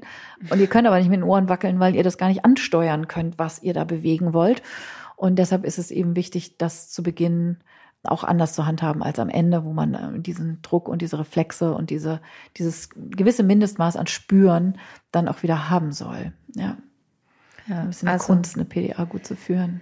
Ja, ich glaube generell Schmerzmittel unter Geburt ist so ein bisschen total die Kunst, das irgendwie abzuwägen und wirklich das Richtige zu finden. Deshalb, ihr seht, es ist eine sehr, sehr individuelle Entscheidung. Es muss der Geburtsverlauf genau besprochen werden. Es, kann nicht jedes Medikament zu jedem Zeitpunkt gegeben werden. Und da braucht es wirklich einfach eine, eine ja, ein gutes Zusammenspiel. Und ähm, ich glaube, ich, wir, ich würde mir wünschen, dass da dieses so, diese, diese Offenheit einfach auch da ist, auch so, ne, also man, es gibt bestimmt viele von euch, die auf jeden Fall eine PDA wollten und haben das dann irgendwie ganz ohne geschafft, ne? Und waren so, hätten sie nie gedacht. Und andersrum ist es auch okay. Ne? Also vielleicht brauche ich bei meinem vierten Kind auch eine PDA, wenn es irgendwie falsch eingestellt ist und nicht einfach diese Zeit. Ja, und dann wäre ich die Letzte, die sagen würde, das würde ich jetzt nicht tun. Dann würde ich Frau Dr. Welfler anrufen, hoffentlich. Und die macht dann eine PDA bei dir am Küchentisch. nee, nee, nee, nee, nee, nee, nee. Ich, wie gesagt, es ist einfach gut, dass es diese Option gibt. Und äh, ich bin auf jeden Fall dankbar, wenn ich wieder eine Hausgeburt machen darf. Aber ich würde auf jeden Fall, ähm, wenn es ja, also auf jeden Fall, also auf jeden Fall ist es einfach gut, einfach auch zu wissen, da gibt es einfach Leute, die mir helfen können, wenn ich sie brauche. Und das ist einfach ein gutes Gefühl. Es ist zwar eine andere Vorstellung, aber es ist kein, also es ist ja kein Versagen. Es ist einfach so, wie es kommt, ja. ne? Ja. So muss man es nehmen. Ja, und ich finde das total wichtig. Also in einem Geburtsvorbereitungskurs, ne, den ihr ja hoffentlich auch alle macht, ähm, so bei euren Hebammen, die euch be begleiten, ähm, wo dann auch nochmal viel, wie jetzt genau und wann kommt der Anästhesist und kriegt man vorher eine Infusion und wo piekt der da jetzt genau rein und wie geht das alles und so, fand ich das hier wichtig, nochmal wirklich so Meta zu sprechen, also darüber, ne, was ist, was so dahinter steht, ähm, hinter diesen Gedanken, die wir uns machen im Kreissaal, an, äh, wenn wir in der Situation sind, euch zu begleiten, aber eben auch so diese diese Idee, was es bedeutet und was für eine Herausforderung das für euch ist, mit diesem Gefühl in die Geburt hineinzugehen, in der Ahnung, es könnte auch Schmerz ein Thema sein. So wie kriegt man das so alles gut übereins? So, das ist schon auch echt ein spannender spannender Punkt und eins, ja, wie gesagt, der ganz zentralen Dinge, über die ihr euch sicherlich Gedanken macht, wenn ihr irgendwie perspektivisch denkt, so, oh, und ich jetzt in vier Wochen, in sechs Wochen, in acht Wochen, wie ist das dann wohl? Ja. Ich werde berichten. Du, du auch. Ich werde auch berichten. äh, wie ich es diesmal hinkriege. Ja, ich wette, also so, ne, das sind alle am gespanntesten drauf. Die hören alle immer nur die Hebammen-Salon folgen. Also so, ähm, wie ich das sehe? Äh, ja, nee, wie du das auch gerade erlebst. Also ganz viele schreiben mir auch, ich bin genau wie Sissy in der Ja, gibt's viele. Und, so. und die fiebern dann mit und so. Das kann ist ja auch total toll. Und du erzählst ja auch ganz bereitwillig das eine oder andere, nicht zu private äh, und so. Und da klar sind die da alle neugierig und wollen dann ich will euch einfach nur sagen, dass es halt einfach immer anders kommen kann und ja, dass man einfach offen sein muss. Und ich glaube, das Wichtigste ist auch einfach so, klar, auch für Hebammen, ne? also die dann vielleicht auch einen Kaiserschnitt hatten, ne? Wir haben alle geboren und äh, es gibt bestimmte Umstände, die einfach, ähm, die anders laufen und dann sind diese Wege gut, dass wir sie haben und dass wir uns vielleicht alle mal diesen Druck so ein bisschen rausnehmen von der perfekten und guten Geburt.